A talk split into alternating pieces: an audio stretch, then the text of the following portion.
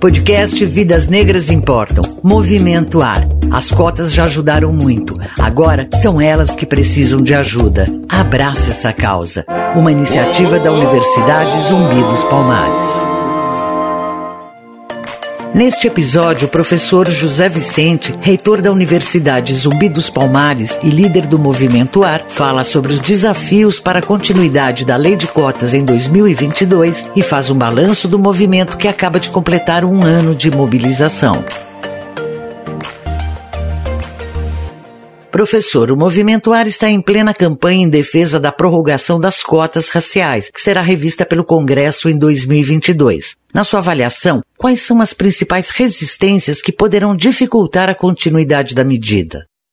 Em verdade, as cotas produziram resultados extraordinários em todas as dimensões que puderem ser analisadas. Mas, da mesma maneira, tanto quanto antes das cotas, ela tem aí resistências significativas em vários segmentos da sociedade, é, segmentos da classe política, em segmentos mesmo do ambiente do ensino superior público e, em alguma medida, também do privado. De modo que, apesar dos avanços, das transformações importantes que as cotas têm promovido no país, ainda existe significativa incompreensão e mesmo resistência à sua ampliação e também à sua renovação.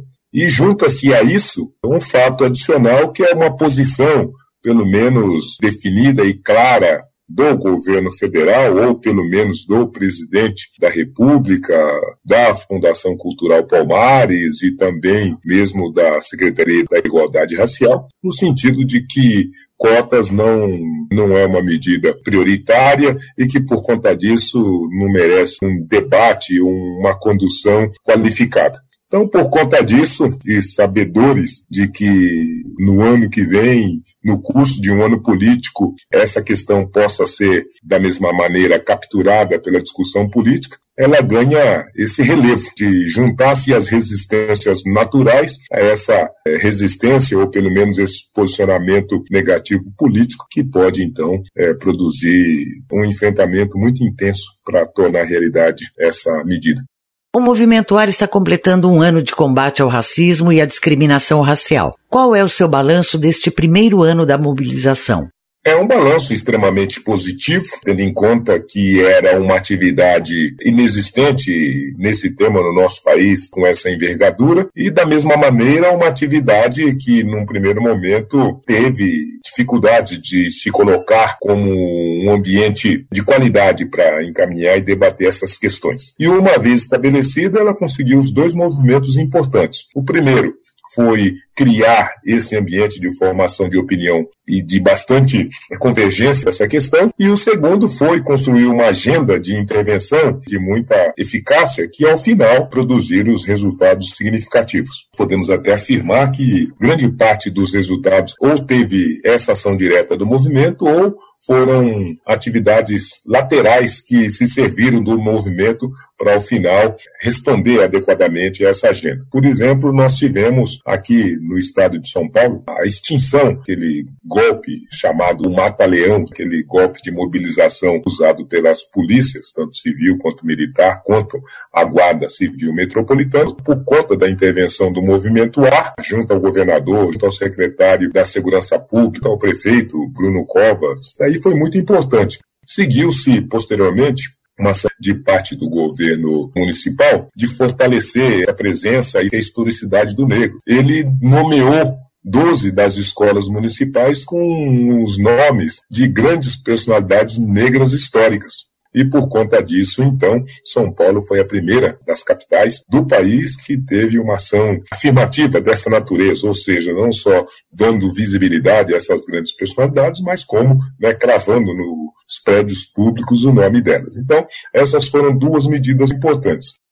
Professor, qual foi a contribuição do Movimento Ar no incentivo às empresas para a implementação de programas de trainees voltados exclusivamente para jovens negros? Quem acompanhou o programa de trainee para negros da Magalu soube que foi um embate político e ideológico muito intenso entre aqueles que concordavam com uma medida afirmativa dessa natureza no ambiente empresarial e todos os demais que não concordavam e que chamavam isso de racismo ao reverso. Então o Movimento A foi o primeiro a se juntar ao Magazine Luiza, não só ajudando a estruturar o programa, como depois, eh, junto com a iniciativa empresarial pela igualdade racial, colocando-se diante dos formadores de opinião para defender em todos os espaços a importância, a oportunidade e a capacidade transformativa daquela ação do Magazine Luiza com o programa de trainees para jovens negros. E depois que o programa, então, num primeiro momento, combatido, passou a ser prestigiado pela maioria das pessoas do nosso país, o programa acabou abrindo espaço para que tantas outras empresas, né, em seguida a Bayer, também a Vivo, também a Ambev, enfim, um conjunto de outras empresas abriram vagas específicas para trainees negros e com isso, para esse tema que estava enfrentando essa discussão pela primeira vez, ao final construiu-se um outro patamar, um novo paradigma nessa discussão que permitiu, em seguida, a construção de duas ações também complementares. A primeira foi a criação posterior de um grupo de empresas, 50 empresas, que se juntaram à pauta defendida pelo Movimento Ar, que são as empresas do grupo Mover, e junto com essa ação desse grupo Mover também as conduções importantes para que a gente pudesse construir uma solução para o caso do Carrefour.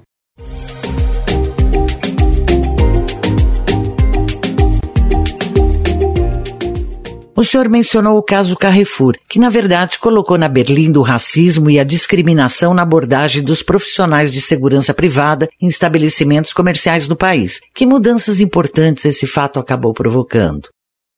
Com a ocorrência do caso Carrefour, em que o João Alberto acabou sendo assassinado no Carrefour de Porto Alegre, no Rio Grande do Sul, ele acabou, então, em grande medida, fortalecendo e consensualizando duas questões importantes. Primeiro, que tem o racismo no ambiente empresarial e que, por conta disso, o ambiente empresarial precisa não só ser chamado à responsabilidade, mas precisa, da mesma maneira, construir intervenções para superar esse tipo de coisa. E o resultado disso tudo foi, então, o termo de ajustamento de conduta do Carrefour com o Poder Judiciário, e isso resultou num fundo de 150 milhões de reais para ser investido nesse tema da educação, da qualificação, da inclusão dos negros. E o Carrefour, então, se dispôs a construir 30 mil vagas para jovens negros dentro da sua área de atuação e, da mesma maneira, financiamento de 10 mil vagas para jovens negros no ensino superior. E a segurança privada, então, juntou-se com o Movimento AR para reformular a estrutura de formação formação dos agentes de segurança privada e depois, junto com o Movimento Ar, criar um centro de estudos e de qualificação da segurança privada no nosso país. Além da prorrogação das cotas, quais são as prioridades e desafios do movimento para o próximo ano, professor?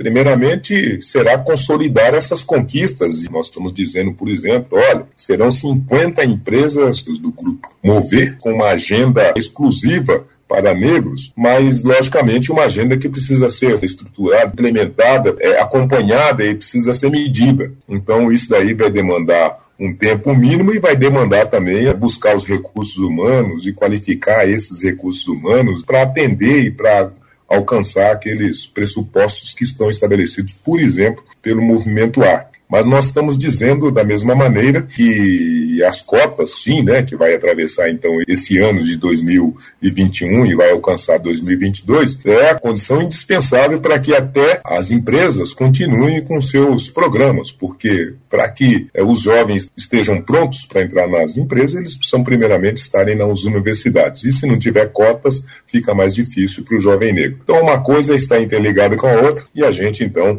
vai ter isso como uma prioridade importante. Criação da lei de cotas e, consequentemente, a manutenção da construção desses recursos humanos para poder acessar o mercado de trabalho como um todo. Da mesma maneira, nós temos um desafio que é fazer um inventariamento do que foi e do que tem sido a implementação desse programa das cotas raciais nos concursos públicos e depois criar as condições para dar conta de duas demandas. Nós estamos falando, por exemplo, é, no que diz respeito à legislação que amplia por mais 10 anos as cotas nas universidades públicas.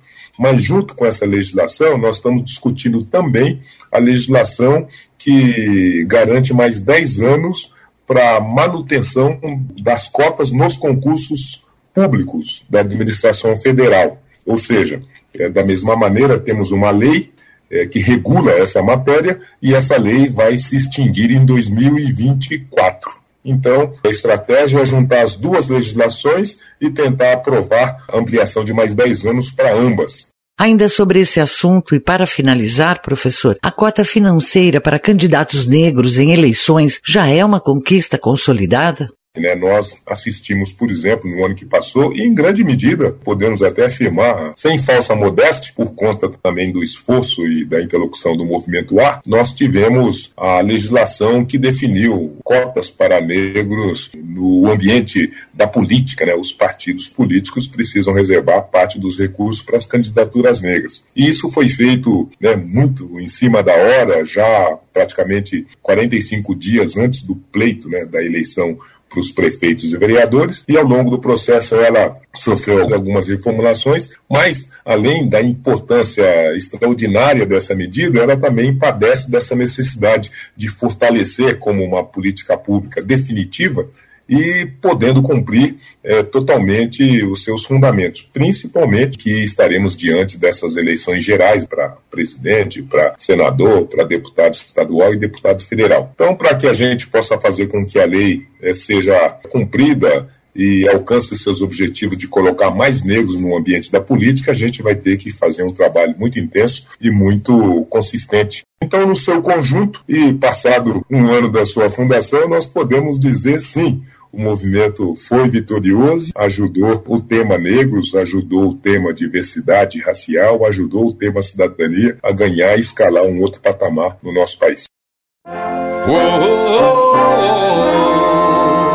Você acabou de ouvir o podcast Vidas Negras Importam. Apresentação Cintia May. Movimento Ar. Cota Sim.